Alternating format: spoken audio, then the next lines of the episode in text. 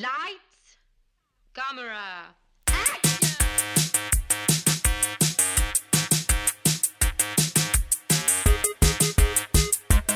Aujourd'hui à l'émission, The Apartment, The Iron Giant et Shaun of the Dead. Bienvenue à On de film.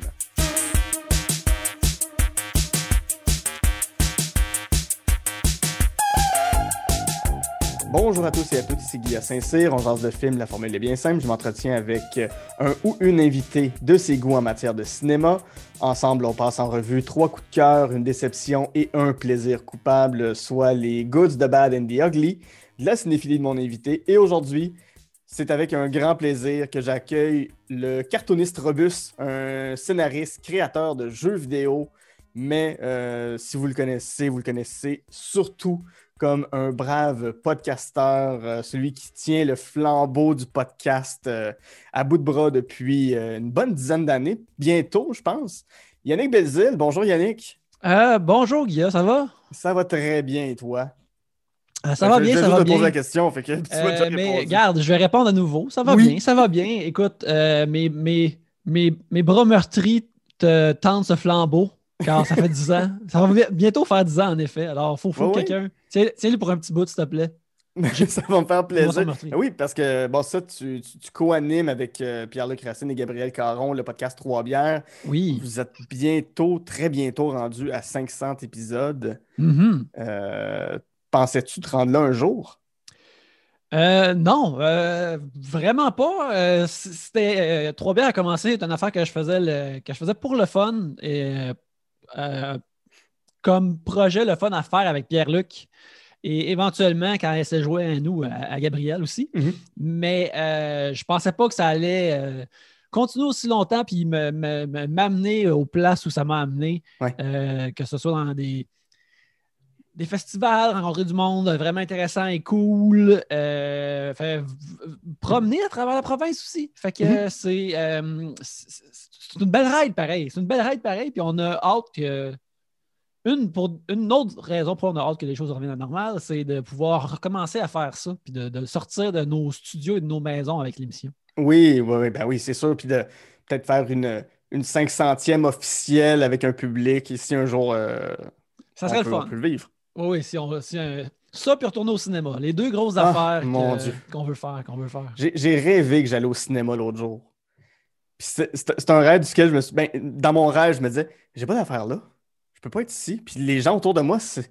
Voyons, qu'est-ce qui se passe? Puis là, j'étais comme, oh non, je suis en train de devenir parano avec ça. J'ai très, très hâte d'y aller pour vrai, de ne pas avoir peur des gens autour de moi, puis de juste apprécier ces, images magiques qui vont être sur, euh, sur une toile devant moi. Mon Dieu, ça va être tellement beau. Je, euh, pense, je pense même au très mauvais film que j'ai hmm. vu, mais dans une ambiance commune qui parvenait quasiment que dans mes souvenirs maintenant, c'est magique. Ouais. Tu sais, là, je suis comme Oh wow, Sonic the Hedgehog. Quel ride pareil, hein? Incroyable. Quel beau film. Doolittle. On était toutes là. j'ai pas osé, mais euh, j'ai des bons souvenirs d'avoir vu Cats au cinéma. Ouais, ah, euh... Ben, ça aussi, euh, ça, là, ben, il n'y avait pas grand monde dans, dans la salle quand on était voir Cats, ma copine et moi, mais ça, je me rappelle c'était une journée pendant les fêtes où on a été voir euh, plusieurs films dans la même journée. Fait qu'on a fait back-to-back Cats et Little Women. Mais petit drink entre les deux.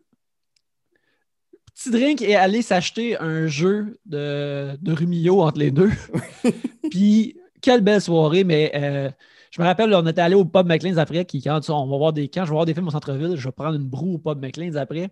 Il y avait des championnats de Tetris à la télévision. Quelle belle journée. Mm-hmm ou ce que je revoyais, je repensais à Cats, euh, que c'était quelque chose. Mais tu sais, Cats, ça, il fallait vraiment que tu le voyais au cinéma. Je peux pas imaginer que la folie fiévreuse de Cats opère si tu le regardes chez toi. Il faut, faut, que faut, que les, faut que les Cats soient plus grands que toi. oui, oui, oui, pour apprécier tout ça, là, oui, complètement. Il faut que le manteau de poils de Dame Judy Dench en chat puisse servir de toile sur ta maison. Oh, oui, oui, absolument. Il faut que quand la caméra de Toby, euh, de M. Hooper qui n'arrête pas de, se promener, te donne quasiment le goût de vomir aux 15 minutes du film. Aux premiers 15 minutes de film, t'es comme Hey, ça va-tu être de même tout le long? Puis faut, que- faut que tu aies un sentiment d'inquiétude. Oui, ben oui. Là, ça se stabilise, c'était comme few. Mais pendant un instant, je pensais que j'étais en danger. C'est déjà beaucoup de temps qu'on vient de donner à Katz pour la Ouais. qualité de ce film-là. Mais je suis content d'avoir partagé ce moment-là avec toi. Avant qu'on embarque dans ta liste, je pose la question à Mhm. tout le monde. C'est, ben, toi, tu viens de la BTB. C'est quoi Exact. les films avec lesquels tu as, grandi dans ton village abitibien? Que- que- com- comment s'est forgé le jeune Yannick Belzil dans les années 80? Ben, le jeune Yannick Belzil euh, a forgé son amour du cinéma, je te dirais, surtout euh, par la location de, de vidéocassettes et de super écrans et de la Mm. télévision et d'écouter des films à la télévision. Parce que quand j'étais jeune, à- à- je, je me rappelle quand j'étais euh, jeune d'être passé en char avec mes parents. Mes parents conduisaient, moi j'avais comme trois ans. euh, que passer devant un, un building qui, était récem- qui avait récemment été éteint par les pompiers et une vague connaissance que c'était l'ancien cinéma de la salle. OK. Fait que ça a pris du temps, mettons, comme tu sais, je- euh, quand j'écoute ton émission ou quand je parle à des amis qui aiment le cinéma, tu sais, ils ont souvent découvert des films vraiment plus jeunes sur le gros écran du cinéma. Moi, ça ne m'est pas arrivé avant, mettons, que j'aille 9 ans Ah ouais. dans, un, dans un cinéparc. Euh, puis euh, que je me rappelle, mettons, les premiers films que j'ai vus au cinéparc, je pense que c'est dans le même week-end. Parce qu'on était euh, à chaque été, comme ma, ma famille du bord de ma mère est à Montréal. Fait qu'on on descendait à Montréal, puis on visitait toute la famille, puis on faisait du camping, puis on allait voir des affaires. Puis là, euh, fait que dans la même semaine, me semble, au cinéparc, j'ai vu Les Lavigueurs des ménages, qui était comme ce que mon père voulait aller voir. Ce Et pas a vu- kids-friendly, là. Ouais, mais ça a été correct. Ça s'est Ouais. bien passé pareil. Oui, oui. Puis on été voir euh, Batman de Tim Burton, genre Ah. dans le même week-end. Fait que tu sais, beaucoup de choses se sont formées. Mais sinon, avant ça, moi, mon amour du cinéma, ça, ça se passait justement par, par l'écran de la télévision. Mhm. Euh, fait que j'ai des gros souvenirs de louer, euh, de, vraiment de louer des films de Disney d'animation avec mes parents. Euh, je me souviens très jeune d'avoir demandé à mon père de louer Robocop, puis Mm. qu'on l'ait vu. Puis ce que je me souviens, c'est que un moment donné, dans le premier tiers du film, je me suis levé parce qu'il fallait que j'aille faire pipi. Et je suis juste resté debout. Je ne suis pas allé aux toilettes, puis j'ai écouté le film tout le long. Puis je me suis pas uriné dessus, du moins pas dans mon souvenir. Et euh, mon, Paul Verhoeven m'a transformé en statue le, Oui. le- le temps d'un. Le temps d'un probablement 90 minutes. Euh, Wow. Ben tête. Puis euh, ça m'a vraiment marqué. J'ai beaucoup aimé ça. Puis je me rappelle aussi qu'il y a mon cousin, Mhm. euh, Sylvain, que j'allais visiter, que lui, euh, il arrêtait pas. euh, lui et sa mère enregistraient quasiment tous les films qui passaient à la TV.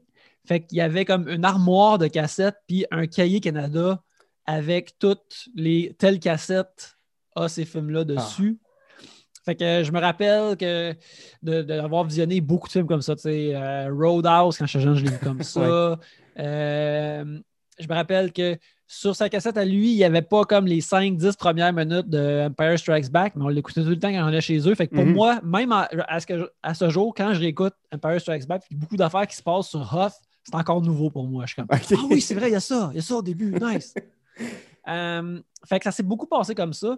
Et les films que j'ai. Puis aussi, pendant un bout, euh, bien sûr, on avait super écran euh, piraté.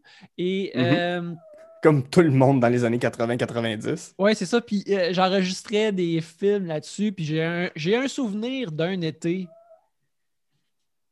de films que ma soeur puis moi, on enregistrait puis on écoutait beaucoup back-to-back. Ma soeur a écouté back-to-back euh, euh, Cry Baby de John Waters énormément. Euh, fait que je, je le sais comme par cœur sans le savoir. Ouais. Puis moi, il y a Terminator 2 que je me rappelle aussi d'avoir Yes. écouté plusieurs, plusieurs fois. Euh, puis, euh, un, puis un film en commun qu'on avait ma soeur puis moi aussi par la suite, même si on les met les deux chacun l'autre, c'est quand euh, le premier Mission Impossible est sorti aussi. Je me rappelle qu'on on l'avait enregistré à un moment donné puis on se le clenchait en masse. Et pour continuer mon, mon historique de piratage, j'avais trouvé comment brancher le ci- le- la, la caméra vidéo de mon père Mhm. à après la télévision et le vidéo afin de faire jouer un film qu'on louait euh, sur- par la, par la, caméra. Ouais, ouais, ouais. Il l'a enregistré avec la vidéo normale pour faire des duplications, des, pour copier des films. Et sur la même cassette, j'avais Tortue Ninja 1 et 2. Puis, laisse-moi dire que je vivais bien avec cette cassette-là. Je peux imaginer, oui. Écoute, on va rentrer dans ta liste. Euh, oui, absolument. Avec ça. Euh, on retourne en 1960 avec The Apartment, un film extraordinaire, fabuleux de Billy Wilder qui met en vedette Jack Lemmon et Shirley MacLaine. Et le ville Fred McMurray. Et le ville Fred McMurray. Et une euh, ville de New York qu'on a l'impression qui est sortie tout droit de Mad Men. Mm-hmm. c'est un film pour moi qui a un scénario parfait. C'est tellement bien cousu. Peux-tu me, le résumer? Alors, on suit, là-dedans, on suit euh, Jack Lemmon qui joue C.C. Euh, Baxter, aussi mhm. connu sous le nom de Buddy Boy, qui est euh, un comptable qui travaille dans une compagnie d'assurance et qui voit, qui semble voir le monde entièrement comme une grille de chiffres mhm. et qui essaye de monter l'échelle corporative dans, sa, dans la compagnie d'assurance dans laquelle il travaille. Euh, et quand le, film commence, il est déjà pogné dans un genre d'engrenage qui le permet d'avancer corporativement. C'est qu'il euh, il, loue pas, mais il laisse son appartement euh, à prêter à des, des, boss, à des supérieurs, afin qu'ils puissent fricoter avec des, jeunes dames loin de leurs femmes. Et lui, il se retrouve souvent dans le fret et euh, dans la misère parce qu'il rend service à ces gens-là, mais il rend service justement à ces gens-là pour pouvoir euh, s'avancer dans la compagnie. Euh, à travers tout mais il vit tout de même une existence un peu froide et solitaire. Mm-hmm. À travers tout ça, il rencontre Mrs. Kubelik, qui est une des, dames d'ascenseur, une, chasseuse, une piloteuse d'ascenseur dans le building dans lequel il travaille. Euh, il est intéressé euh, par elle, il est charmé par elle. Et euh, il décide d'essayer de, sortir avec. Et ça se passe plus ou moins bien parce que Miss Kubelik, elle, est déjà comme en relation avec son boss qui est joué par Soleville, Fred McMurray. Et fait à travers le fait que lui, il prête son appartement essentiellement à son boss pour qu'il puisse continuer à entretenir une relation avec la fille sur qui il capote. Et euh, il voit comme une façon de sortir de son existence plus froide et plus triste, mais en même temps, ça va lui coûter son avancement corporatif, mm-hmm. mais là, il est vraiment en amour avec elle. Euh, ça se tire, euh, ça se déchire. Mm-hmm. Puis c'est un film qui, a vraiment, qui, est vraiment un, triangle entre les, personnages joués par les trois acteurs qu'on a mentionnés. Mais ces trois personnages-là sont, sont riches, sont le fun, ils ont, de l'esprit. Et, euh, et c'est pas mal ça qui se passe. Et c'est là qu'on voit un, comme un, genre de moule de comédie romantique aussi, euh, un peu dramatico-romantique, mais euh, que quand tu le vois pour la première fois, puis moi j'ai vu The Apartment pour la première fois euh, comme euh, l'an dernier. OK. Puis c'est devenu un film super important pour moi très mhm. rapidement. Euh, et, mais c'est que tu vois comme plein d'affaires qui essayent d'avoir ce moule-là. Ou qui s'utilisent ce moule-là pour essayer de raconter une belle histoire comme ça. Et ben, c'est ça, moi, la première fois que je l'ai vu, je l'ai vu un peu en début de pandémie. Euh, où ce que je me suis dit, euh, ah ben là, il faut que j'étende mes horizons. Et euh, j'ai souvent entendu parler de Billy Wilder. Fait que là, moi, puis cette semaine-là, sur iTunes, The Apartment à 4 piastres. Fait que là, je l'ai acheté immédiatement. Je l'ai écouté, puis j'ai trouvé ça absolument génial, chaleureux, charmant, drôle. Ouais. C'est un film, c'est dur de ne pas tomber amoureux de ce film-là dès le premier visionnement. Moi, moi aussi, ça m'a fait le même effet. Je l'ai vu. Euh, quand j'étais étudiant en scénarisation à, l'UCAM. D'un coup, premier visionnement, j'ai fait ce film-là va me marquer pour le restant de mes jours. Puis c'est pas. Euh, c'est un, grand film, mais c'est pas un film euh, qui essaie d'en faire trop, qui essaie d'être vraiment profond ou ça devrait pas l'être. C'est une histoire tellement simple, mais super belle. Puis ça se passe à Noël. Miss Kubelik, Shirley MacLaine, fait une tentative de suicide, mais ça reste drôle. C'est pas, c'est pas lourd, euh, ces moments-là. C'est, un, film. C'est un peu un ovni, mais tellement que, que, que tous les codes de la comédie populaire sont réunis. Ça, ça s'explique bizarrement, ce film-là, je trouve. Oui, puis, tu sais, puis euh, moi aussi, comme, ce qui m'y est venu c'est ça, c'est un excellent film, mais Mhm. mon euh, esprit de scénarisation a vraiment été hap- happé par ça parce que c'est vraiment juste du monde qui se parle dans des pièces. Ouais. Fait que, dans le fond, c'est l'affaire qui, t'imagines, coûte le moins cher au monde puis qui est le plus de base facile à exécuter, mais c'est en même temps c'est c'est de l'acrobatie de, de dialogue, puis de, de jonglage de ton, puis de. euh, parce que justement, il y a des affaires vraiment tristes. C'est comme Shirley MacLaine est capable d'exprimer un genre de tristesse vraiment profonde à travers une, une ligne drôle. Euh, puis.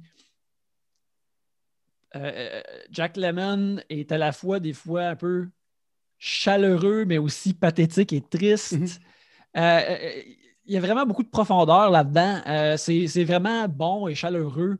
Et euh, puis il y a un aspect très. euh, c'est ça, comme la, la- la- la solitude pendant le temps des fêtes, qui est devenu comme tout de même un miroir de ce qu'on a vécu cette année Oui. pour bien du monde. Tu sais, le- un film qui est capable de capturer, puis ça, c'est les, les autres films de Billy Wilder font ça, euh, font ça beaucoup aussi.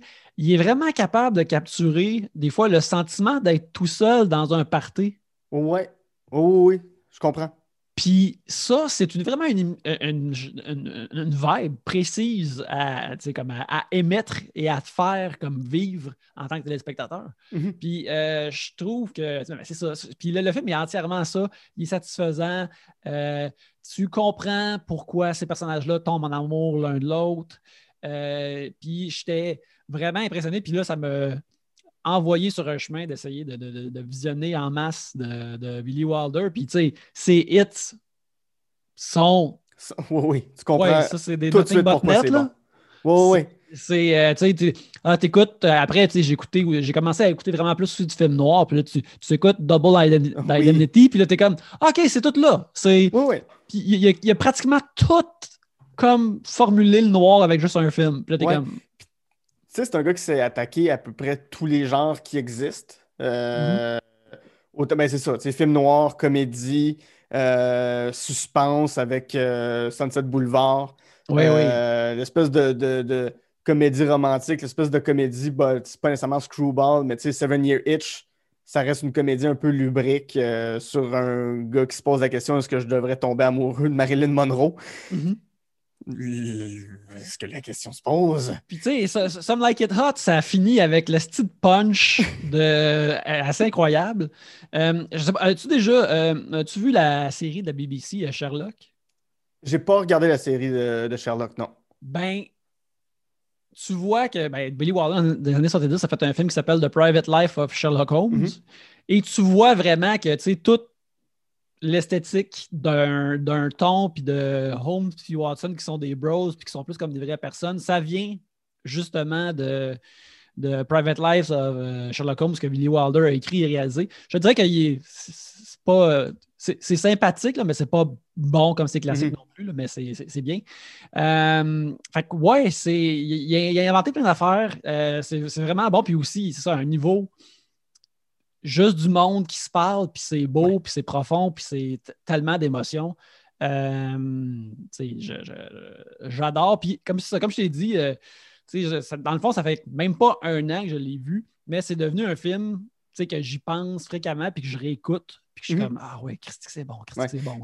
C'est un, un vrai film de scénariste. C'est Mhm. si euh, tu es un scénariste, que la scénarisation t'intéresse, que les dialogues, tu trouves ça le fun, ben c'est ça, faut tout voir Billy Wilder, forcément, parce qu'au-delà d'un très grand réalisateur, c'est un, un dialoguiste hors pair. C'est tellement, tu sais, le mot c'est witty, là. Ouais, ouais, ouais. Tout le monde est comme trop intelligent pour les, pour les dialogues qu'ils ont, mais tout le monde arrive à bien les rendre. Ces, ces, dia- ces- ces dialogues-là, ce qui n'est pas donné à tous les comédiens, surtout pour des, pour des scénarios, pour des dialogues écrits euh, d'une façon très précise. Tu sens quand même les virgules, tu sens quand même euh, le poids de la machine à écrire dans chaque mot que, Jack Lemmon, que ce soit euh, n'importe qui qui a joué dans ses Mhm. films, tu sens le poids de, de cette machine à écrire-là. Tu as étudié en scénarisation. Euh, oui, oui. Tu as fait le programme à l'École nationale de l'humour de perfectionnement en scénarisation en, de 2018 à 2019. Qu'est-ce qui t'intéresse d'être scénariste? Ben, moi, c'est. regarde, moi, ça, ça, ça passe beaucoup par la. par le, dessin, puis la bande dessinée, puis des affaires comme ça. Mais tu sais, pendant un bout, moi, j'ai réalisé. euh, le, j'ai toujours aimé et voulu raconter des histoires, mais ça m'a pris du temps à réaliser que ça faisait, c'était vraiment ça que je voulais faire dans la vie.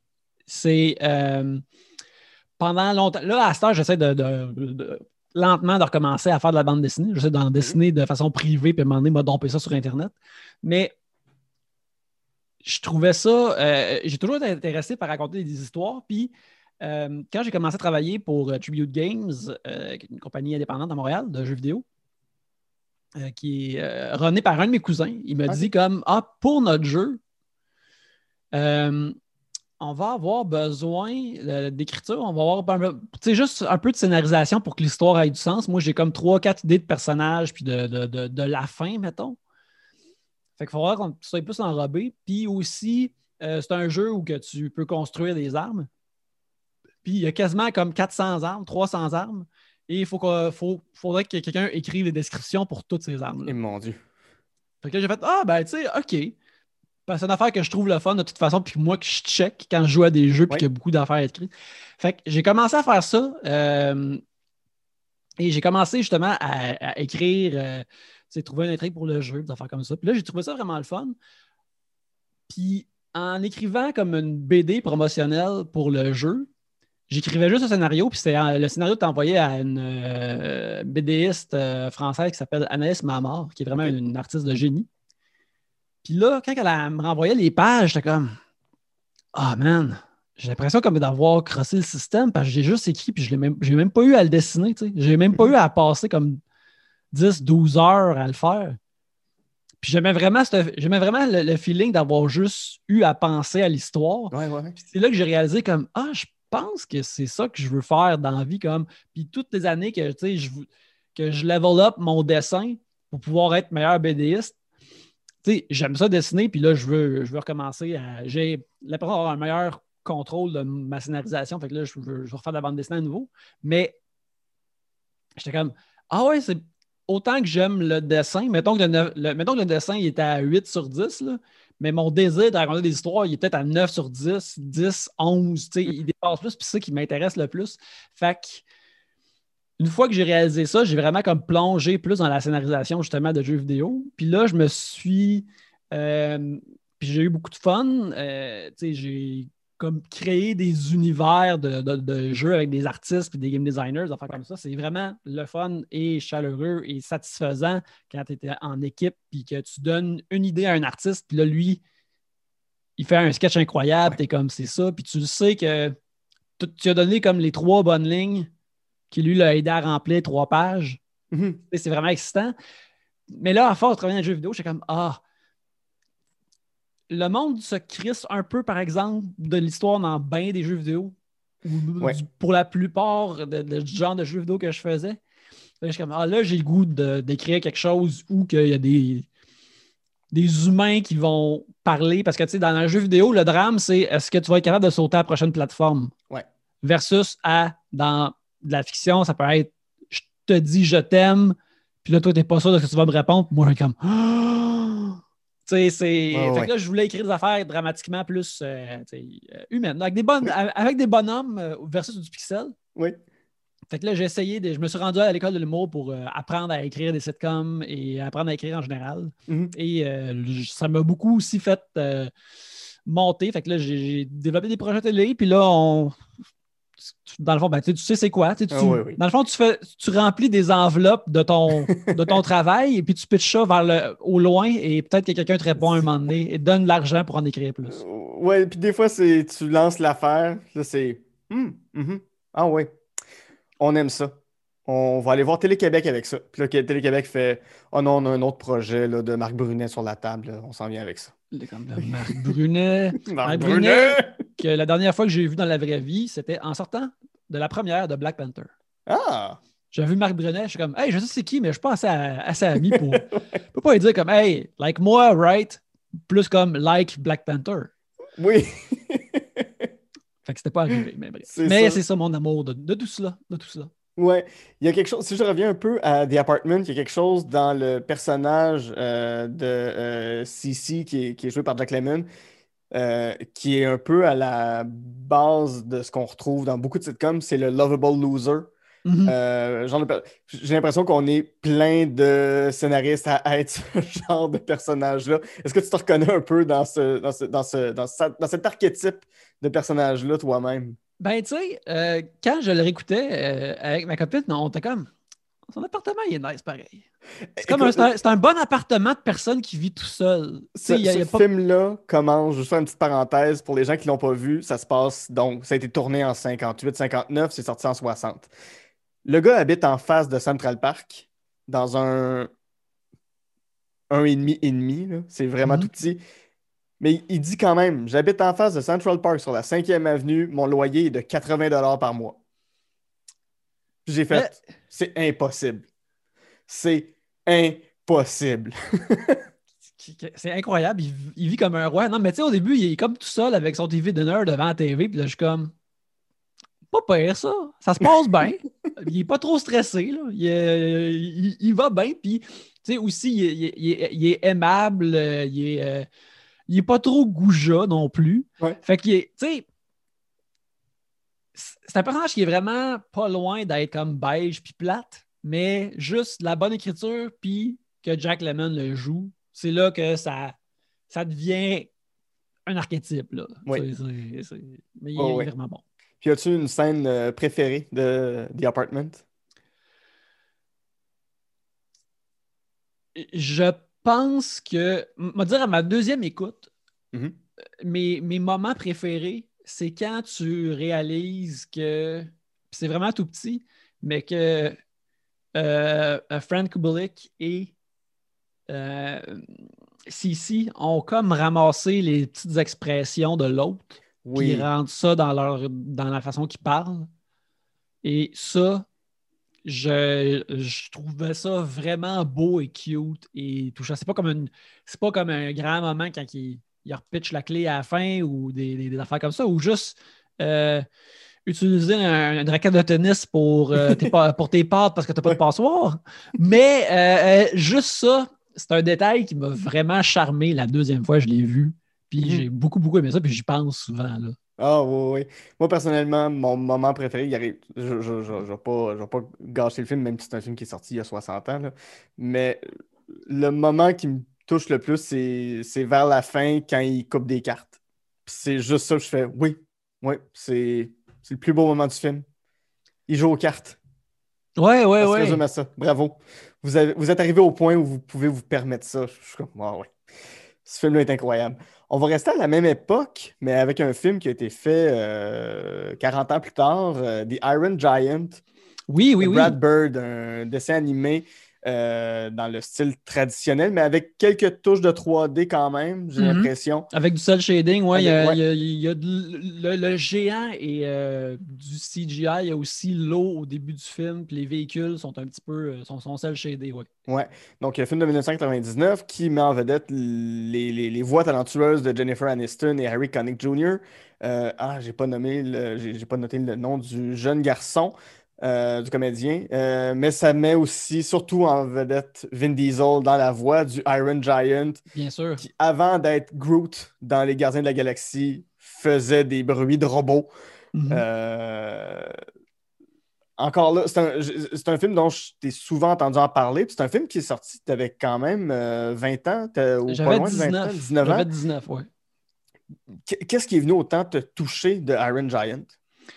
Euh, ben, il y a beaucoup de, de, choses. Moi, je suis vraiment un fan d'un.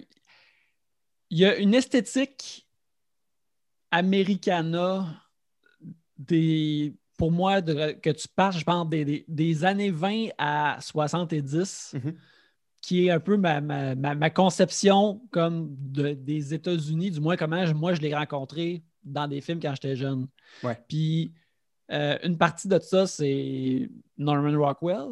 Puis Mhm. The Iron Giant, le- la ville s'appelle Rockwell d'ailleurs dans The Iron Giant. Tu sais, c'est- vraiment ce genre d'Amérique, de la côte Est, euh, tu sais, euh, comme ça. Puis l'époque de la guerre froide, Ouais. l'aspect épeurant, science-fictionnesque de tout ça, qui, qui est vraiment charmant. Mais il y a aussi tout le reste, parce que moi, j'aime moi j'aime bien un robot géant en général. Quand j'étais jeune, j'écoutais Goldorak en masse. Puis encore là, euh, quand tu mets un robot géant dans quelque chose, je suis très interpellé. Puis, euh, fait que le design de, de- du Iron Giant, Mhm. c'est le design du Iron Giant, c'est euh, le style aussi de, de- de- des personnages, le, le style des personnages, l'animation, puis aussi euh, l'histoire de, de Brad Bird. Puis, euh, comme, tu sais, euh, dans mes autres sélections, il y a un film qui a rapport à Superman. Euh, Ouais. Si monsieur Jean-Michel Bertillon n'avait pas choisi Superman de Movie, je peux te dire qu'il aurait été dans, dans mes, dans, mes, dans mes trois films. Mais il y a aussi comment The Iron Giant parle beaucoup de Superman Ouais. et devient comme un exemple spirituellement de ce que je pense qu'un film de Superman devrait être. Ouais. Puis c'est c'est ça, c'est euh, Voice acting est écœurant. Le design des personnages, je l'adore parce que ça s'éloignait aussi un peu de ce qu'on connaissait comme le design, mettons, d'un film familial animé de Disney de l'époque. Tu sais, on- on- on- ça faisait un bout qu'on était sorti, mettons, de, de- de- de la gloire de, de Lion King, mais fait que c'était. Ça avait quasiment l'air mature slash Mm. adulte, même si ce n'est pas, pour toute la famille. Mais, euh, puis tu sais, les, les tons automnaux, tout Ah, ça, je trouve beau. que c'est vraiment beau. Euh, c'est un beau, c'est un film justement de, de- de- qui est émouvant, puis qui a beaucoup euh, de, de cœur, puis que, tu sais, les premières fois que j'ai vu, ça m'a ému, et plus le temps avance, Mm. et ça me fait brailler aux larmes, puis euh, je te dirais, la dernière fois que je l'ai vu, c'est il y a une couple d'années au cinéma du parc qu'il le jouait. Puis il a fallu vraiment comme que je clenche mon corps pour pas faire comme en l'écoutant. Parce que, tu sais, je, je- je me l'étais même dit en le voir rentrer comme s'il n'y a personne dans la salle, on va me laisser aller. Mais là, il y avait tout de même assez de monde que je suis comme je peux pas laisser le premier visionnement d'Iron Giant de quelqu'un être gâché par entendre un homme de 35 à 39 ans. Il est comme en arrière, tu sais, pendant que les autres ils essayent de Oh, vivre l'émotion. Non, mais tu sais, moi, parce que je, me rappelle d'avoir acheté immédiatement en vidéo, tu sais, Ouais. quand il est sorti, tout le kit, le gros clamshell, là, comme, euh, puis de l'écouter sans arrêt. Fait que, tu sais, moi, à ce temps, je le sais tout. Là. Fait que quand il, quand il dit Souls don't die dans la, la forêt au milieu, je suis comme. Ça, ça commençait de drette là. là. C'est pas de l'exagération comique, là. C'était c'était ça. Euh, puis, en tout cas, bref, c'était un film qui, qui est vraiment touchant. Euh, quand je l'ai, euh, je me suis procuré une version Special Edition DVD il y a une couple d'années, puis j'ai regardé les documentaires dessus, euh, qui parlent de la vie de, ben, qui parlent de Brad Bird, Oui, le réalisateur, qui est aussi le scénariste. Oui. Euh, puis, tu sais, qui parle de comment euh, sa sœur est morte à cause de la violence d'une arme à feu. Puis là tu, là, tu vois que ça, ça feed dans, dans le film. Puis, tu sais, juste voir les, les animatiques dans le documentaire, pas de couleur, rien. Je suis comme, Chris, il est bon le robot. Euh, fait que c'est ça, c'est un de mes films préférés, émouvant, que je trouve que, tu sais, toute la direction artistique est écœurante et intouchable. Puis, euh, euh, aussi une affaire qui, qui- ça, ça, nous- ça, ça, c'est- ça arrive quand t'es plus jeune, mais aussi quand t'es plus jeune, euh, puis tu te fais une, pers- une personnalité, euh, tu, trouves, tu trouves ça cool que ça n'a pas été quasiment un hit. Fait que si, le Mm. film est comme à toi, Ouais. même si le- le- le- si- c'est- ça a juste grandi en popularité. Là. Ouais. Puis, en tout cas, c'est- Puis- j'en parlerai tout le temps. Oui, puis ben, je- juste faire une petite parenthèse sur Brad Bird, parce que Brad Bird est- a été longtemps scénariste sur Les Simpsons. Mhm. Euh, un peu à la même époque que Conan O'Brien, fait que 94, 95, 96, dans les, dans les années de gloire, là, dans, dans, dans, dans, dans, dans- dans- dans les golden years des Ouais. Simpsons. Il a fait ce film-là. Il est allé faire après ça euh, The Incredibles. Oui. C'est un c'est quelqu'un qui, qui comprend la famille, qui comprend la cellule familiale, mais qui comprend aussi. Ben, tu viens de parler de, de- de- de sa sœur qui est morte euh, à cause d'une arme à feu, comprend la, la douleur que ça implique avoir une famille. Euh, C'est quelqu'un qui est très, très tendre dans son traitement de, de- de ce sujet-là. Euh, je, je, je sais pas où je m'en vais vraiment avec, euh, avec cette phrase-là, Ben, mais. c'est- incroyable que, oui, il est vraiment tendre, tout ça, mais c'est aussi le seul réalisateur que j'ai vu qui, ça le dérange pas qu'il y ait des special features sur ses DVD où ses collègues parlent de à quel point il est difficile de travailler avec. Ah ouais. Parce qu'il y a ça dans le- le doc- un documentaire d'Iron Giant. là. Il- il- un moment donné, tu as comme la. Je sais pas, la personne qui fait du PR ou les ressources humaines sur Iron Giant, qui fait le, le- le press kit. Il y a comme un gros géant en arrière d'elle. Puis là, c'est supposé être Hey, puis comment c'était l'Iron Giant? Puis tout le monde, oh, on est une grande famille. Mhm. Puis là, elle dit maintenant, ben, c'était terrible de travailler avec Brad. Euh, le film il est bon, mais lui. Puis tu vois d'autres animateurs qui sont comme Ouais, euh, Brad, c'est- il, est du café fort. Oh c'est- comme ça qui est, est décrit de façon comme ouais, c'est un motherfucker, mais, mais il, il tire le meilleur de tout le monde. Mais tu sais, de, de ce qu'on comprend, il n'est pas un, un- il est pas un asshole abusif, mettons, Mhm. mais il redessine des dessins comme sur une tablette graphique qui est devant tout le monde quand ils font le review d'animation. Il est comme non, ça tu vois, ton bras devrait faire ça comme ça. Fait que là, puis. Fait qu'ils sont comme ceci est vraiment gênant que ça arrive en Ouais. public. Cela dit, il me montre comment dessiner mieux. Fait que vo- voilà, c'est un Mhm. échange. Ouais, c'est un cours en même temps, là, de ce que je ça. comprends. Fait que, euh, bref, euh, euh, ben, c'est ça. The Iron Giant, c'est juste beau et humain et la notion du sacrifice, euh, super bonne trame sonore aussi. Euh, c'est tout, c'est ça, c'est- juste des bangers. C'est fucking Mhm. bon, c'est délicieux, c'est Ouais. merveilleux. Euh, J'adore. Ouais. Puis euh, c'est un film qui se passe, tu l'as dit, qui se passe sur la côte est, mais qui se passe dans quel état déjà? C'est pas au Vermont, c'est au. Ben, on euh, dirait que c'est comme du. C'est la Massachusetts, ou le- Nouvelle-Angleterre, tu sais, c'est. C'est assez que. C'est la dernière journée, genre, de l'été. Fait qu'au début, tu pars juste un petit peu de soleil, Mhm. puis c'est immédiatement des beaux décors automnaux. Puis vers la fin, tu peux avoir une, tombée de neige Ouais. euh, qui, qui se passe. Puis c'est ça aussi, ben, il y a vraiment un, un plaisir de ça. Tu sais, ça, c'est c'est un. Tu sais, des, des- des animateurs boomers, là. Ouais. Ils aiment, ça les, ils aiment ça les jets des années 60. Ils aiment ça le Space Age, les satellites, Ouais. les, les films euh, d'horreur cheesy en noir et blanc, puis la science-fiction de leurs parents des années 40, toutes ces affaires-là. Là. Ben, The Iron Giant est comme un beau Ouais, un hommage à mélange, tout ça. ouais. mélange puis hommage à tout ça de, de façon vraiment bonne. Puis aussi, tu sais, comme je vous ai dit aussi, le design du Iron Giant est vraiment écœurant. Il a été designé par euh, Joe Johnston, Ah ouais. Réalisateur aussi. Mais tu sais, Joe Johnston, dans sa carrière, il a designé Boba Fett, il a designé le Rocketeer, puis il a designé l'Iron Giant. Fait que, euh, comme juste, juste des hits, là. C'est quelqu'un qui, qui- hits, qui- a sa Johnson. place au paradis. Ouais. C'est des designs de, de, de, de sauce à la tête, là. Lui, il est capable de, de faire de la magie avec ça. Puis, euh, en fait, où, où je m'en allais avec ça, c'est que, bon, c'est c'est ça, c'est la Nouvelle-Angleterre, mais tu sais, c'est pas, c'est pas la Californie, c'est pas New York, c'est pas une grosse ville, c'est pas la Floride. Mhm. Euh, c'est un peu plus reculé. Toi-même, tu viens euh, de l'Abitibi, qui est, qui est l'espèce de région reculée du Québec, Mhm. là, où est-ce qu'on on s'aventure pas parce que c'est des épinettes noires.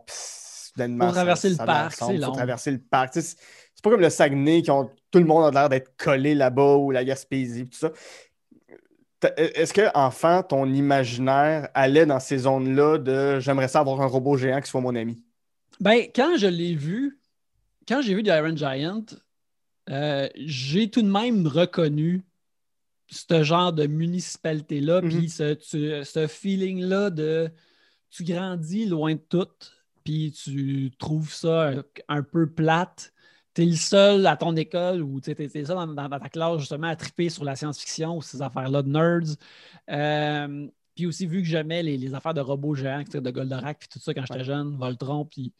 Fait que c'était tout de même comme une histoire comme d'un jeune moi. Puis tu sais, Ouais. là, il y a la scène qui sort ses comic books, puis tout ça, puis il parle de ses comic books avec le Iron Giant, puis tu sais, à travers ça, tu vois clairement, tu sais, cet enfant-là, il peut pas parler de comic book avec du monde dans sa classe non plus. là, il- C'est son seul ami, c'est triste. Euh, fait que oui, je me voyais beaucoup là-dedans, puis euh, ça, c'est. Je n'ai pas vraiment choisi euh, dans les films que je te parle, mais je te dirais que j'ai un gros faible pour des histoires de quelqu'un qui retourne dans son patelin. Hmm. Des histoires, un, un- comme, euh, mettons, euh, un gross point blank, là, Oui, comme oui, il retourne dans son patelin, des affaires comme ça. N'importe quelle histoire qui parle de ça, là, retourner dans sa petite ville, là, je suis comme, oh ouais, ouais, je suis comme, je suis- déjà là comme à 35 là. Je suis OK. gagné d'avance, je suis curieux. Là.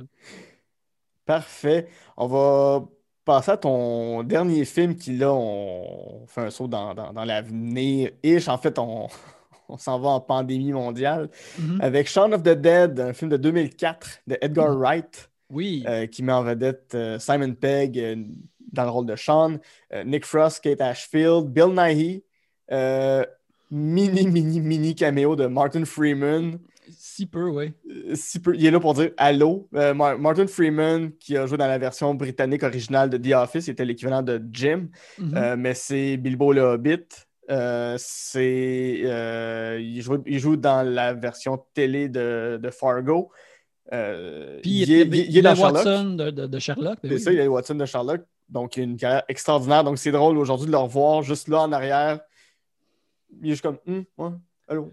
Ben, c'est drôle parce que dans, dans cette scène-là, tout le monde dans le, le, le, le, bizarro Sean, tout ça, c'est toutes des tout de même pas pires grosses vedettes de télévision, de sitcom. Ouais. Puis la gang de Sean aussi, c'était tout du monde de sitcom, Mhm. de TV. Fait que c'était vraiment des versions bizarro de eux autres.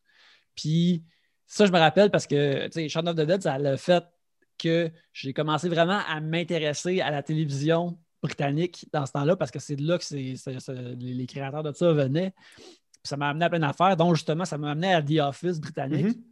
Puis je me rappelle de suivre ça vraiment proche à l'époque, puis tout le monde était comme Martin Freeman, il est, il est Tim Canter- Canterbury pour sa vie, il va jamais s'en sortir. Mm. Il, a fait ce rôle-là parfait, puis il pense pas qu'il va être d'autre chose. Euh, son, son avenir semblait vraiment tracé, là, Ouais.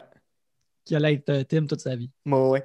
Euh, pour euh, les personnes qui n'auraient pas vu Shaun of the Dead, c'est quoi le résumé de ce film-là? Euh, Shaun of the Dead, c'est l'histoire d'un d'un gars qui s'appelle Sean qui est maintenant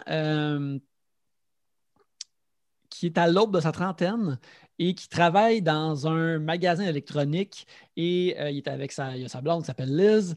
Euh, c'est leur anniversaire de, de couple euh, très bientôt. Mais l'affaire, c'est que Sean semble avoir vraiment stagné dans sa vie. Mhm. Euh, il, a- il- il aspire, il est un slacker qui aspire pas à grand-chose. Justement, il est encore avec sa même job, puis il essaye pas de déménager de son appart où il vit euh, avec son ami euh, d'adolescence, euh, Ed. Fait que, tu sais, Sean, il s'est encrassé. Il a plus de l'air de rêver beaucoup. Et euh, par conséquent, sa blonde décide de le larguer. Alors, il va brosser avec son ami Ed. Cependant, alors que tout ça se produit, pendant que ce tableau-là, très humain, se produit, derrière lui, on voit les débuts de ce qui semble être une contamination et une invasion de zombies en Mhm. Angleterre, euh, au nord de Londres. Et puis, alors qu'il brosse avec son ami Ed, il se réveille le lendemain en, en- en- en hungover et découvre que justement Londres est euh, rempli de zombies et qu'il faut faire quelque chose. Fait que là, pour la première fois, Sean décide de, met- de mettre ses culottes et de devenir un adulte.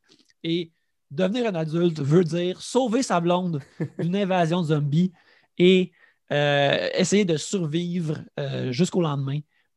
Puis c'est pas mal, Ouais. tout découle de ça. là. Et, et finir la soirée au bar. Où tout a finir la soirée au Winchester. Au Oui, Winchester. commencé. Pourquoi, pourquoi ce film-là, c'est quoi l'impact de Shaun of the Dead sur toi? Euh, je, je l'ai vu, je me rappelle, parce que ça faisait pas longtemps que euh, j'avais rompu avec euh, une copine que j'avais euh, dans, dans ce temps-là. Et mon ami Étienne, qui est amis de cégep, je dis, tant un peu. Je vais être là pour ce film-là. Il sort ce week-end, on va aller voir ça. Tu voir, ça va être le fun. Hmm. Puis, je fais, OK, cool. Puis, j'ai été le voir, puis je pense que j'étais tout le monde dans un bout où je réécoutais beaucoup de films, où je voyais des films qui étaient plus basés sur des affaires, ou je me rappelle pas c'était quoi, mais je- mi-chemin, je l'écoutais, puis je suis comme Ah oui, je ne sais pas si ces personnages-là vont survivre. Tu sais, j'ai aucune Ouais. idée. Malgré sa présentation tout de même très euh, euh, pop, le fun, Mhm. et ça, ça m'avait beaucoup euh, excité. Puis plus que ça allait aussi, c'est le, le- le- le brio de comment le matériel. Premièrement, c'est aussi, tu sais, c'est un- une comédie romantique, mais c'est aussi horreur avec des zombies. Mhm. Mais à travers, tu sais, il y a une scène comédie musicale, il y a l'aspect rythmé qu'il y allait avoir dans tous les films d'Edgar Wright euh, qui, est- qui est là-dedans aussi. Euh, comme, c'est un film que tout est sa coche Mhm. question montage, question son, puis de voir ça, de, de- de me faire mitrailler avec ça, j'étais comme. J'aimais l'histoire, mais en même temps, j'étais fasciné par le, le- le delivery. Ouais. comment c'était monté, comment c'était arrangé. J'étais comme, oh wow, c'est tellement comme bien fait au Ouais. corps de tour, incroyable. On, on- on parlait de Billy Wilder au début. Dans les dialogues de Shaun of the Dead, tout est une réponse à quelque chose d'autre qui a pu être dit une minute avant, 30 secondes avant, 5 minutes avant, au début, début, début du film. Tout se répond tout le long. C'est un, un autre scénario qui est pas loin d'être parfait. Ouais, c'est ça, il y a ça, puis il y a cette livraison-là, de ce scénario-là. Puis en même temps, il y a euh, aussi la chaleur amicale qu'il y a entre Simon Pegg et Nick Frost, qui sont Mhm. véritablement des amis, puis entre les personnages de, de, de Ed et de Sean, que. Puis je me voyais aussi un peu à. à- tu sais, j'avais. J'étais un petit peu plus jeune que ces personnages-là à l'époque, mais j'étais tout de même dans cette zone-là de. J'aimais ça aller me pacter la fraise avec mes amis, euh, pas aspirer, pas aspirer en grand-chose. Tu sais, j'avais ma job de- dans les jeux vidéo, que j'étais bien cosy là-dedans.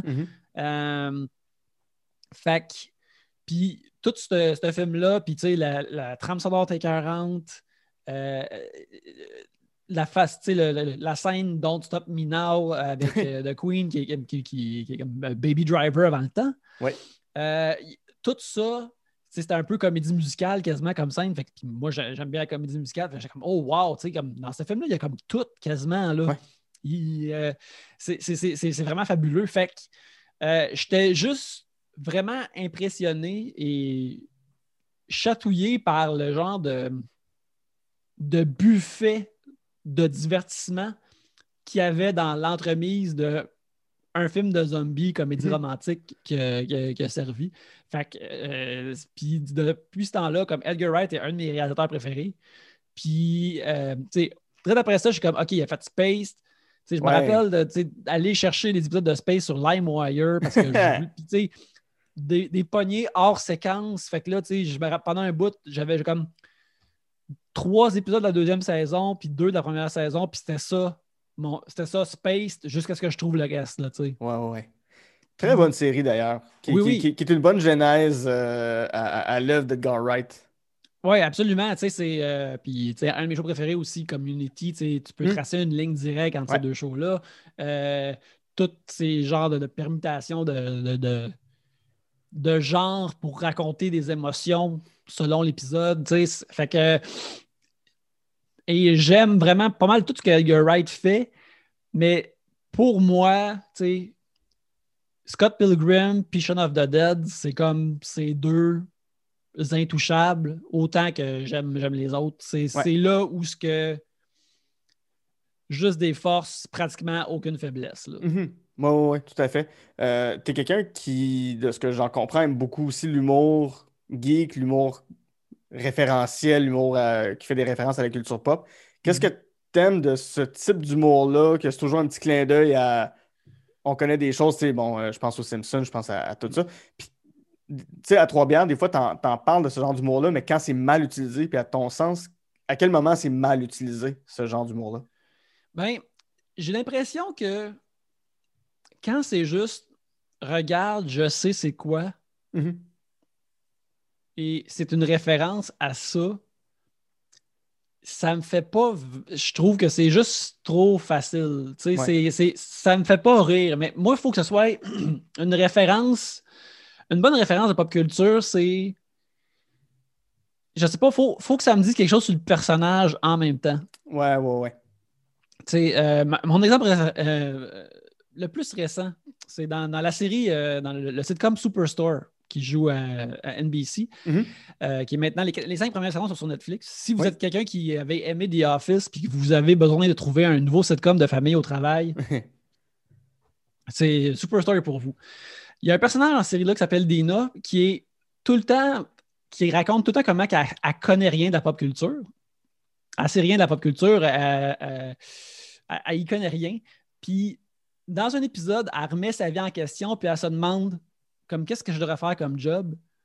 Puis un des personnages, il dit Ah, tu pourrais être comme messager en basic. Puis immédiatement, elle est comme Quoi? Comme Joseph Gordon-Levitt dans Premium Rush Puis être pogné à, à- à devoir à, à avoir des problèmes avec un policier corrompu qui veut que je vole de la, de la dope? Non, merci. Fait que, premièrement, qui se rappelle de Premium Rush? Ça, c'est vraiment tu drôle. le nom, puis c'est comme si tu me parlais d'un autre film avec Joseph Gordon-Levitt qui est genre Escher. Ouais, c'est ça. Pour- pourquoi, t- tu sais, qui, qui se rappelle de ça? Mais ce personnage-là qui ne connaît rien de la pop culture, mais un, recall parfait de Premium Rush, ça, ça me fait rire énormément. Tu sais, je suis comme, ah, ah, ah, c'est que c'est bon? Mais regarde, c'est niaiseux, mais j'aime une bonne joke de pop culture qui informe euh, les personnages ou qui. euh, ou qui, qui est vraiment niché comme dans. Je me rappelle dans la première saison de 30 Rock, Mhm. il y avait beaucoup de blagues de Star Wars, de. de, de- le personnage de Tina Fey, Liz Lemon, mais Oui. elle, puis un autre personnage, comme. Il y a un personnage qui l'appelle euh, Captain Nida, qui est comme le gars qui se fait étrangler par Darth Vader dans le premier Star Wars, puis il est comme Pas Captain Nida, il meurt! Il se fait étrangler, il meurt! Puis quand c'est euh, une vraie référence que ces personnages-là connaîtraient, Ouais. c'est quelque chose qui. C'est comme du- un bel assaisonnement. là. Mais sinon, Mhm. j'ai- c'est des affaires que j'aime habituellement, mais c'est pas. euh, quand c'est trop facile, c'est comme. Ça, c'est comme dans Star Wars. Ça, je suis comme. C'est beau, c'est beau. Ouais, ouais. Comme j'écoutais, la, mettons, la dernière saison de, de- de- de- la saison précédente de Fait d'hiver, Mhm. il y avait une intrigue d'enlèvement extraterrestre, puis il parle des extraterrestres, puis comme, comme dans Star Trek, elle se, elle se prend, dans- elle se prend pour être dans Star Trek, puis je suis comme, il n'y a pas d'enlèvement d'humains dans Star Trek, là. Y a- il y a- personne dit ça, là. Personne fait une référence d'X-Files ici. Je veux dire, Ouais. comment, là? Ces personnages-là, ils connaîtraient bien plus ça que. Tout cas. Mais Ah, oui, ouais, ouais. j'aime bien mes, mes références de, de- de- de- de pop culture de même, là, mais il y en a tellement. Mais tu sais aussi, euh, jadis, alors, tu fais euh, bifurcation euh, des Oui. films de Kevin Smith, tu sais, il y a une époque, c'était juste là que tu avais ça. Juste Oui. là, puis dans les Simpsons. C'était Oui, juste là que tu pouvais avoir des blagues de pop culture. Là, c'est tellement plus répandu que j'ai l'impression qu'il faut que tu sois plus spécial. Genre, tu travailles plus fort pour que j'aime vraiment ça. Ouais. Mais j'aime beaucoup, tu sais, je pense, mettons, euh, c'est pas nécessairement un moment qui se voulait comique à ce moment-là, mais qui finit par devenir comique dans, dans un film qui, est- qui est plus ou moins apprécié, Boyhood, de Richard Linklater. Quand le père et le fils parlent de Star Wars, puis ils viennent de sortir de l'épisode 3, Mhm. puis que t'as euh, le père qui dit, eh ben, en fait, tu te poses la question, est-ce qu'un jour il va y avoir d'autres Star Wars? Est-ce qu'il va y avoir une nouvelle trilogie? Puis le fils, il dit, ouais, mais je pense qu'il faudrait qu'on aille encore plus dans le passé, avant Anakin. Il faudrait qu'on aille loin avant. Puis quand ils ont tourné cette scène-là, c'était en 2006, bien avant qu'on sache qu'il y aurait d'autres films de Star Wars qui exploreraient après euh, ce qui seraient les épisodes euh, 7, 8, 9. Donc ça devient une joke, mais en même temps, j'aimais l'espèce de naïveté des personnages à ce moment-là, de faire ça serait cool qu'ils fassent ça. Puis là, tu, te rends compte qu'ils sont, sont plantés. Puis avec les résultats qu'on connaît les- les- aujourd'hui des Star les- Wars, euh, oh là là. Dans, dans- D'ici 10 ans, les personnages de Boyhood vont pouvoir aller voir un, un film sur euh, le High Republic. Là, puis, euh, tout, tout ce qu'on peut espérer. Je vais faire une Mhm. référence très geek ici. J'espère juste qu'on va un jour voir une, réfé- une, une trilogie sur Babou Frick. Et là-dessus, on va prendre une petite pause. Euh, pendant la pause, ben, faites vos recherches sur euh, Babou Frick, qui est le Mhm. meilleur personnage de la troisième trilogie de Star Wars, à mon sens. hey! hey! Et au retour, euh, le Superman de Man of Steel n'a pas réussi à te faire toucher le ciel. À l'inverse, des anges descendus sur Terre, tous vêtus de cuir et de- d'explosions en CGI, les Charlie's Angels. À tout de suite.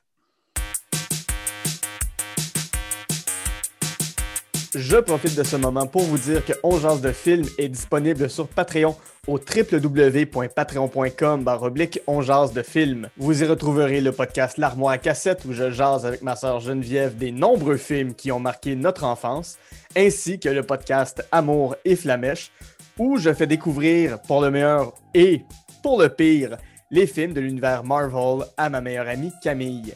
Parlant de Patreon, j'aimerais maintenant remercier les membres suivants. Daria Desjardins, Gabriel Bordelot, Jen Saint-Cyr, Guillaume Ruet, Jadosaurus, Zachary Cyr Bellec et Éric Biron. Pour vous abonner, www.patreon.com baroblique on jase de films. En terminant, si vous avez deux petites minutes, vous pouvez laisser 5 étoiles sur iTunes, vous abonner sur la chaîne YouTube de l'émission et, bien entendu, sur Facebook et Instagram, m'envoyer votre liste de films. J'aime toujours jaser de films avec vous.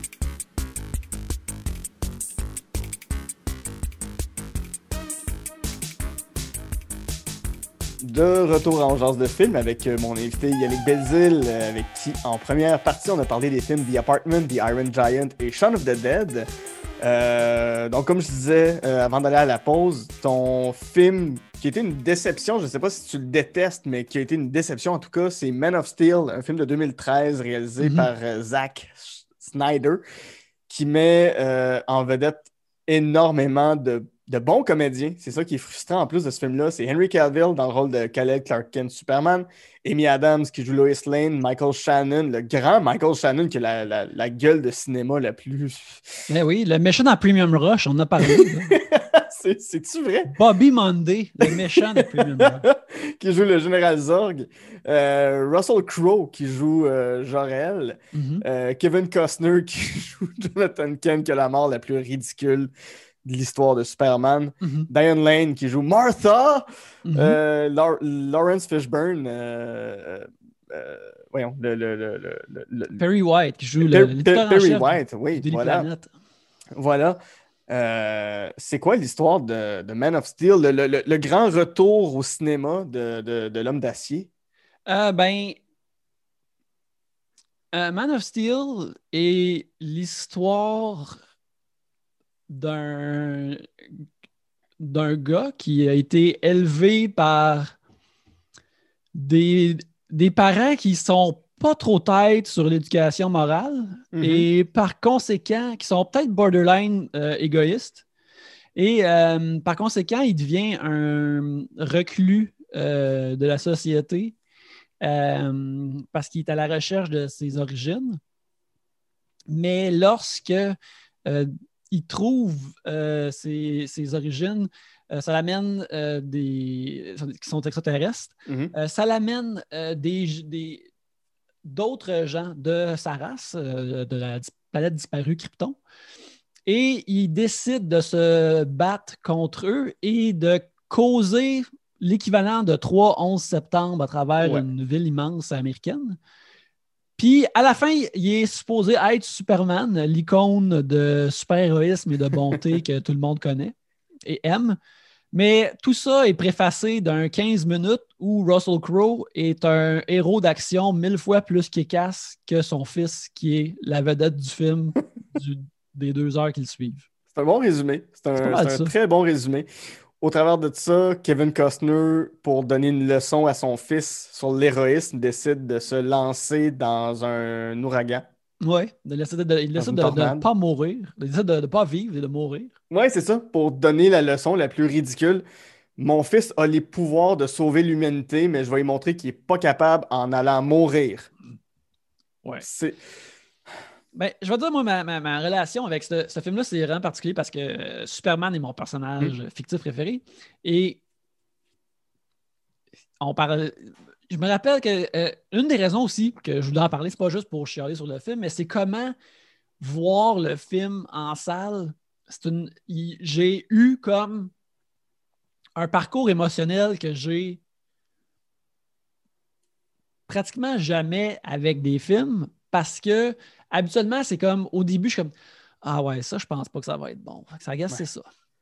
Puis ou Ah, cool, c'est bon. Ah, c'est pas aussi bon que je pensais. C'est comme mes, mes, euh, mes émotions se placent dans une traque assez simplement quand je vais Mhm. voir un film. Je suis comme OK, ça va être bon. Puis euh, c'est ça. Fait que là, pendant un bon bout, Man of Steel, je suis comme OK, cool, cool. Euh, Pa Kent dit euh, au jeune Clark que peut-être il aurait dû laisser ses amis mourir dans l'autobus, mais euh, probablement que ça, c'est un point de rédemption que, OK, ben, il va réaliser pour lui-même qu'il faut être héroïque tout le temps. OK, OK.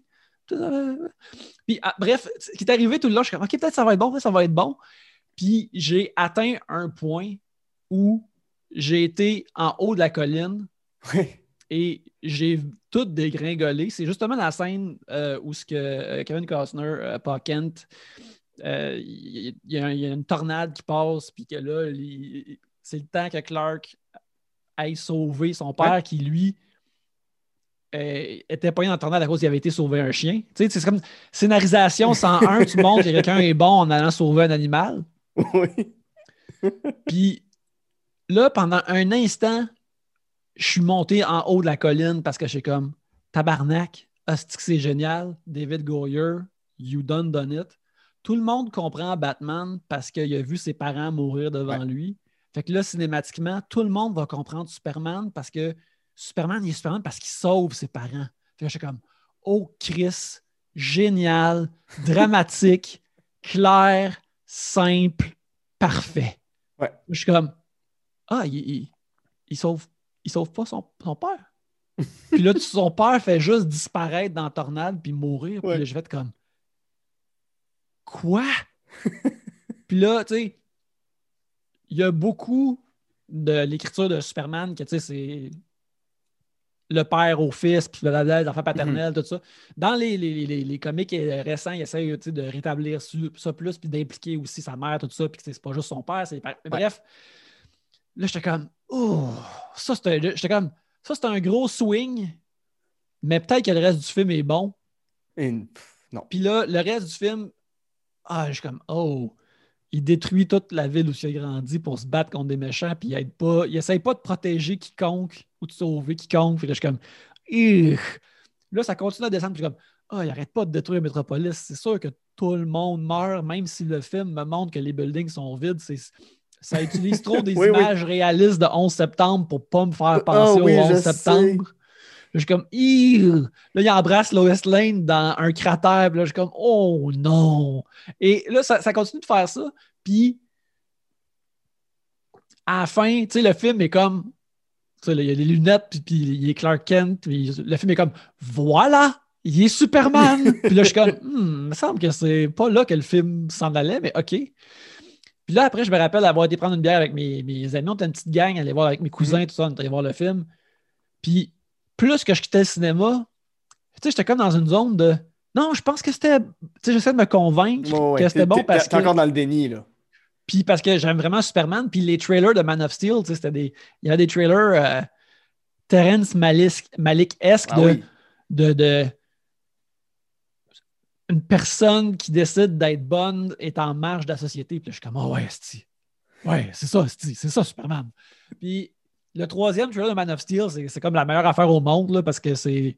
On dirait que ça va. Ça me promet le film que moi j'imagine dans ma tête Mm. qu'un film de Superman devrait être. Fait que là, il y a tout ça, puis, puis là, le lendemain, j'étais comme Ah non, je pense que c'est de la de marde. C'est terrible. puis là, tu sais, puis je, je me suis vraiment senti trahi. Puis j'ai été le voir comme. Il me semble que j'ai été voir une deuxième fois avec une de mes amies qui ne l'avait pas vu. puis qui voulait le voir, puis a dit Ah, toi, Superman, on ira le voir ensemble. Puis je suis comme Ok, ouais, mais pas- moi, je vais pour me- il donner une deuxième chance. Comme je veux, je veux, je veux qu'il me gagne, puis ça n'a vraiment pas marché, puis c'était tellement comme proche de ce que je voulais, mais en même temps, ça a tellement chié dans les mains de pas comprendre c'est qui Superman, puis ça comprend pas la fantaisie de base de Superman pour moi, que c'est pas que c'est pas que c'est un homme qui est extrêmement fort, c'est qu'il est un homme qui est extrêmement fort, mais qui est aussi extrêmement bon. C'est Mhm. comme c'est ça la véritable magie fanta- fantaisiste de Superman, c'est qu'il est, il est- il est moralement correct, peu importe. Ouais. Fait que voir toutes ces affaires-là, puis tu sais, euh, j'écoute beaucoup de films de Godzilla récemment. Mhm. Euh, Puis tu vois comment Godzilla il représente une, une symbolique de la nature qui est hors du contrôle ou qui est peut-être précipitée par l'homme, puis qui vient les détruire. Puis là, tu sais, tu peux voir une, une- une certaine symbolique semblable Mhm. que Zack Snyder voulait faire. Comme Superman est comme Godzilla, tu sais, son existence fait qu'il détruit des affaires, puis tu sais, euh, il y a un peu de ça. Puis là, je suis comme, euh, non, Superman n'est pas ça, là. C'est Ouais, pas, ouais, pas ça l'affaire, c'est pas ça la fantaisie, là, tu. Si, Superman existait pour de vrai, tout serait détruit jusque là. Oui, mais c'est ça qui est le fun de Superman. C'est que ça arriverait pas. C'est ça, il va prendre le chemin pour pas détruire les trucs. Ouais, tu sais, c'est ça qui est le fun. C'est ça la fantaisie. Moi, je suis pas intéressé à la vraie version de, de- de cette affaire-là. là. Euh, ça, ça, ça m'intéresse pas. Là. Que- allez écouter The Boys. Allez, allez écouter Brightburn si vous voulez. Mais, euh, euh, mais c'est ça. C'est que moi, ça m'a vraiment extrêmement déçu. Mais l'affaire qui, qui- qui est aussi vraiment surprenant slash choquante, c'est que tu sais, il y, a un- y a un artiste qui travaille pour DC Comics qui s'appelle euh, José Luis euh, Garcia Lopez. Mhm. Puis lui, c'est l'artiste qui fait les, les guides de style de DC Comics. Fait que si tu. Puis ça depuis quasiment 30-40 ans. Wow. Fait que si tu vois Superman sur une boîte à lunch, c'est comme lui qui le dessine, c'est basé sur les, les dessins qu'il fait. Mhm. Puis Henry Cavill ressemble à ça. Ouais. On dirait qu'il est sorti de la plume de ce gars-là. Fait que t'as comme le gars qui ressemble le plus parfaitement à Superman au monde, qui est comme juste une, une brute poche, qui est couleur de, de- de costume sombre, puis qui, qui est vraiment comme. En tout cas, c'est- vraiment décevant, mais tu sais, j'étais vraiment choqué dans le temps. Là, à cette heure, je trouve surtout le film plate et mauvais. Mhm. Mais à l'époque, j'étais comme déçu. J'étais comme Ouais, ouais. trahi. J'arrêtais pas de dire à tout le monde Esti, Man of Steel, ça va être le best. Mais là, je suis comme. euh, là, à cette heure, tu sais, ben là, regarde, on va voir le Snyder. on a déjà On écouté va Batman versus Superman ensemble. C'est vrai. On a Snyder Cut qui sort à la mi-mars, qui va être 4 heures. Puis ça, ça va être terrible, mais j'ai hâte de le voir pareil. Puis je veux Mais- savoir. et- et- oui, vas-y, excuse. Mais c'est ça, c'est. euh, bref, euh, Man of- Mais je suis comme.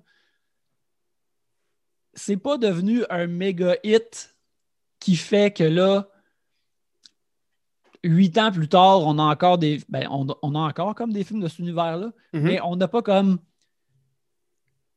le huitième film de Zack Snyder où ce que là. Superman est evil, puis il tue Batman, puis qui- c'est c'est une version cinématographique d'Injustice ou des affaires comme ça. Fait que Ouais. je suis comme.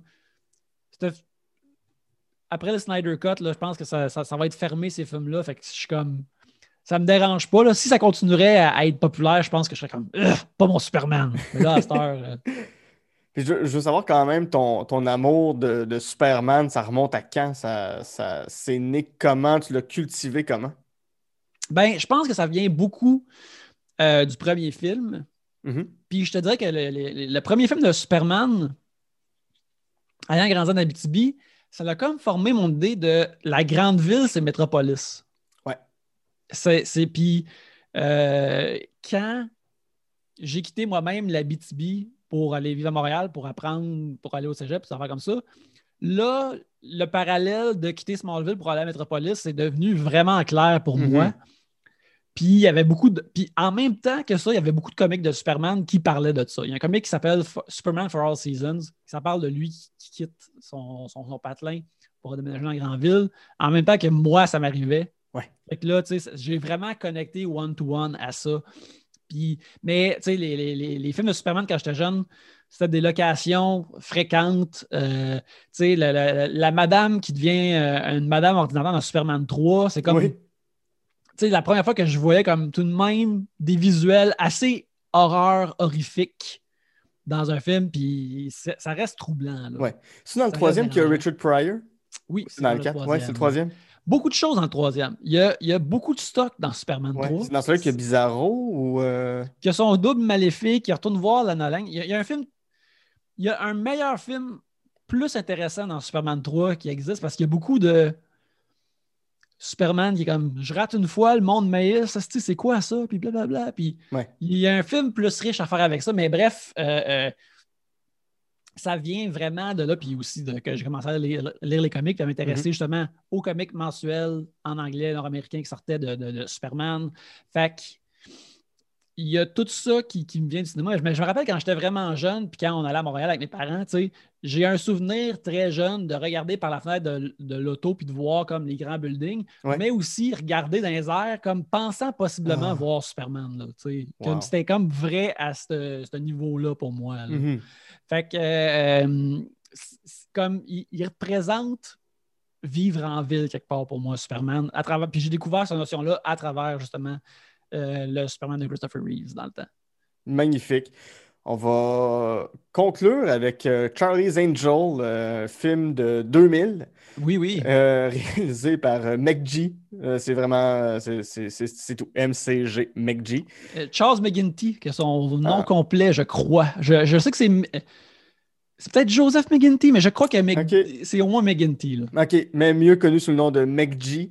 Oui, oui. euh, Qui était, euh, mon Dieu, qui signait plein de vidéoclips, de publicités et quelques films au début des années 2000 et qui est depuis euh, effacé et pratiquement Il tombé dans, dans- dans l'oubli. Il est pas mal sur Netflix maintenant. Là, à cette heure, je pense Ah qu'il ouais, s'est hein? plugué chez Netflix. Puis il faudrait que je check. Il a sorti deux films de, baby, euh, de Babysitter, genre un film horreur Ouais, ouais, ouais. pop. Je ne les ai pas vus encore. Mais j'ai l'impression qu'il s'est, qu'il s'est Ah, plugué chez pas le pire Babysitter, N. ouais. Je pense qu'il s'est, plu- il s'est plugué là. Puis j'imagine qu'il en sort peut-être. J'imagine que pour euh, quelqu'un qui est qui a fait autant de vidéos, peut-être sortir un film par année n'est peut-être pas un gros challenge pour, Mhm. pour lui. Là. Ouais, ouais. Donc, euh, Charlie's Angels met en vedette Cameron Diaz dans le rôle de Mhm. Natalie, Lucy Liu en tant que Alex, Drew Barrymore en tant que Dylan, Bien sûr. Euh, probablement euh, qu'il y a une commandite de cuir Dimitri là-dedans. Bill Murray est aussi en vedette. On parlait de Norman Rockwell, ici c'est Sam Rockwell. Tim Mhm. Curry, puis là on tombe vraiment dans un casting très fin 90, début 2000. Crispin Glover, LL Cool J, Matt Leblanc, Tom Green, Luke Wilson et Alex Trebek, Monsieur Géopardy. Mhm. c'est c'est le genre de film-là. C'est le genre de film-là oui, où euh, tu, tu sens que la production, ils ont juste appelé des gens en disant Tu veux-tu venir faire une journée de tournage, on te paye 100 000. Ok, parfait, viens-t'en. C'est ce genre de film-là. C'est ce genre de film-là, oui, absolument. Écoute, j'avais que- 20 ans. Oui, Euh, ben, tu vois, c'est. euh, en fait, euh, euh, tu sais, la notion de plaisir coupable, tu sais, moi, je me Mhm. sens pas coupable de l'aimer, mais j'ai l'impression que le- dans, la, la vraie réalité, ça, se traduit comme plaisir qu'il faut que tu expliques. oui. Puis, euh, euh, Charlie's Angels est certainement ça. J'ai des bons souvenirs de l'avoir vu justement au cinéma avec des amis au cégep. Puis je me rappelle d'avoir été le chercher au Walmart de Montréal-Nord, au store qui est sorti en DVD. Puis on l'écoutait euh, avec mon pote Étienne, que j'ai mentionné tantôt. Euh, et l'affaire que j'aime ça quand un film essaye d'avoir tout dedans, ou beaucoup d'affaires. Oui. Fait que l'aspect. Ma théorie, c'est que, étant le premier film de, de, de, de Big G, c'est que c'est un gros film de cette piece parce Ouais. que je pense qu'il voulait montrer à travers la franchise de, de, Charlie's Angels que tu sais, c'était une, c'était une télésérie où à chaque semaine, il y avait des aventures dans différents milieux. Il s'est dit Ah, bon, ben, dans un film, ça veut dire de, de Charlie's Angels, il peut avoir plein de milieux.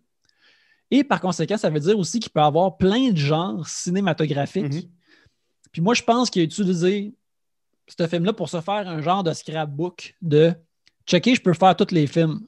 Ah, pas fou. Je peux faire tous les films parce qu'ils sont tous là. Fait que dans Charlie's Angels, tu as de la comédie musicale, tu as, des poursuites, tu as, du t'as du heist, Ouais. tu as des affaires super euh, glossy, euh, vidéoclip mode. Et tu as aussi ce qui est très important pour moi, puis la raison pourquoi je, note, je, l'ai, je, je te l'ai suggéré, Mhm. parce que je voulais essayer de choisir aussi des films qui montrent un peu comme mon éventail d'affaires Ouais. de films que j'aime. Il y a du, euh, la chorégraphie, il y a du kung-fu, de la chorégraphie de films d'arts martiaux chinois, Mhm. qui, dans ce cas-ci, dans Charlie's Angels, euh, est faite par Corey Yuen, euh, qui, dont je me suis donné le serment d'essayer de voir le plus de ses films possible en 2021, OK. dans l'année que j'appelle 2020 UN. Et à date, euh, tu vois, je, je t'avais donné deux choix, peut-être Dead or Alive, Ouais, qui est son adaptation du film que j'ai revisionné ce week-end pour me faire une tête, euh, qui est pas mal six ans plus tard exactement ce qu'il a fait dans Charlie's Angels. Mais Mhm. l'affaire que j'aime, ça, je pense aussi qu'il y a un aspect euh, euh, fétichiste pour moi, euh, c'est qu'il y a des super belles dames qui sont toujours super stylisées fashion. Puis euh, la caméra euh, de, de, McG, mais aussi parce que Corey Yuen, je ne fais pas juste la chorégraphie des batailles, je pense qu'il aussi il fait la, la cinéma- cinématographie des combats. Mhm. Euh, ça, c'est très apparent dans Dead or Alive, mais on le voit aussi bien dans, dans Charlie's Angels. Il aime ça lorgner le, le- le corps féminin, Mhm. mais il aime ça le voir aussi comme puissant en action, genre. OK. Comme, tu sais, euh, l'athlétisme qu'on voit, mettons, de, de Cameron Diaz en Charlie's Angels, je trouve ça vraiment spectaculaire. Comme il y a des shots, tu sais, elle qui. euh, c'est une grande échalote pour euh, Oui. parler comme. c'est une grande madame, mais tu sais, les genres de lentilles qui curvent pour capturer la longueur de ses jambes alors qu'elle kick un dude. Ouais, ouais, ouais. C'est- vraiment spectaculaire, je trouve. Puis euh, c'est. un- un- un- ça célèbre comme la beauté de ces femmes-là, mais en même temps, elles sont comme check les genres de double kick qu'ils font. euh, parce que c'est filmé aussi de façon à ce que tu les vois en masse faire beaucoup de leur propre euh, chorégraphie. Mhm. Puis sont, je te dirais que aussi dans- durant la pandémie, là, je me suis mis à écouter beaucoup de films d'action de Hong Kong. Puis tu- quand tu vois que tu écoutes des affaires nord-américaines, que c'est pas vraiment les acteurs qui les font, là, moi, c'est devenu ça pop vraiment Ah à mon œil. Puis dans Charlie's Angels, tu le vois que c'est beaucoup elles qui le font. Puis Ouais. sont très fortes, sont vraiment bonnes. Puis C'est un projet de cœur pour, euh, pour euh, euh, Drew Barrymore parce que c'est elle qui a produit, c'est elle qui était même détentrice des droits de Mhm. Charlie's Angels au moment de la production. Elle avait acheté ça euh, en se disant si un jour ils font un film, ils n'auront pas le choix de venir me demander de le faire. Fait que c'est vraiment un projet de cœur pour elle. Et je trouve que c'est tout à son honneur parce que même si c'est pas un film grandiose, c'est un film qui a eu une trentaine de réécritures avant que le studio dise Ouais. c'est correct, allez-y, c'est passable, on va faire de l'argent avec ça, merci, bonsoir. Mais elle a, a voulu être là-dedans. C'est. Mhm. Puis, puis je, trouve, je trouve ça bien, en fait. Tu sais, je peux pas, tu peux pas frapper un, un- un- un projet pour lequel quelqu'un a, a- a- met, tout son amour, si c'est pas pour te détruire, évidemment. Oui, oui, absolument. Puis, tu sais, il y a vraiment un aspect encore là pour les batailles, il y a un aspect comédie musicale de, Mhm. tu sais, la bataille qui se joue sur Smack My Bitch Up de Prodigy, puis plus tard, l'autre bataille qui se joue sur, tu sais, du corn. C'est tellement une capsule de l'époque, puis tu sais, leur adversaire, la méchante Vivienne, est habillée comme Trinity dans The Matrix, parce que à quoi bon faire semblant que Ben oui. pas ça l'inspiration?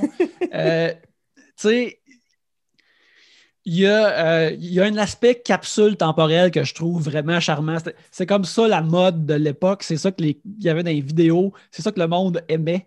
Ouais. Euh, que je trouve euh, sécurisant. Puis, tu sais, ça arrive, moi, on a encore le corps à la maison et ça arrive si je surfe et je pogne un bout de Charlie's Angels, et c'est arrivé une couple de fois, j'y reste un bon petit bout. Là. Tu sais, c'est- je me laisse bercer par ça, je trouve ça vraiment le fun. Ouais. As-tu as-tu tenté ta chance avec la nouvelle version qui est sortie avec Kristen Stewart l'année dernière ou il y a deux ans, là, le, Oui, le je peut-être un peu l'ai- flou? Je l'ai vu euh, en visionnement de presse avec euh, mon, mon ami Alex, avec qui on fait des voyeurs de vue. On a fait un épisode là- dessus, là, justement là-dessus. Puis, euh, écoute, le cœur est à la bonne place. L'idée, cependant, ça se veut un, un- un film d'action aussi. Puis, à cette heure, la, l'appétit pour un film d'action, maintenant, d'action de non-super-héros, Mhm. il faut justement que tu fasses comme les actrices du film de, de 2000. Il faut que tu Ouais. les voies, elles, en train de le faire pour être impressionnées. Parce que là, on est à l'époque de John Wick, on est à Ouais. l'époque de Mission Impossible où que Tom Cruise Fait tout. euh, fait tout et se tue pour de vrai. Puis là, on t'avait d'avoir Mr. Nobody avec euh, Bob Odenkirk qui Oui. lui aussi le fait pour de vrai. Très hâte de voir ça.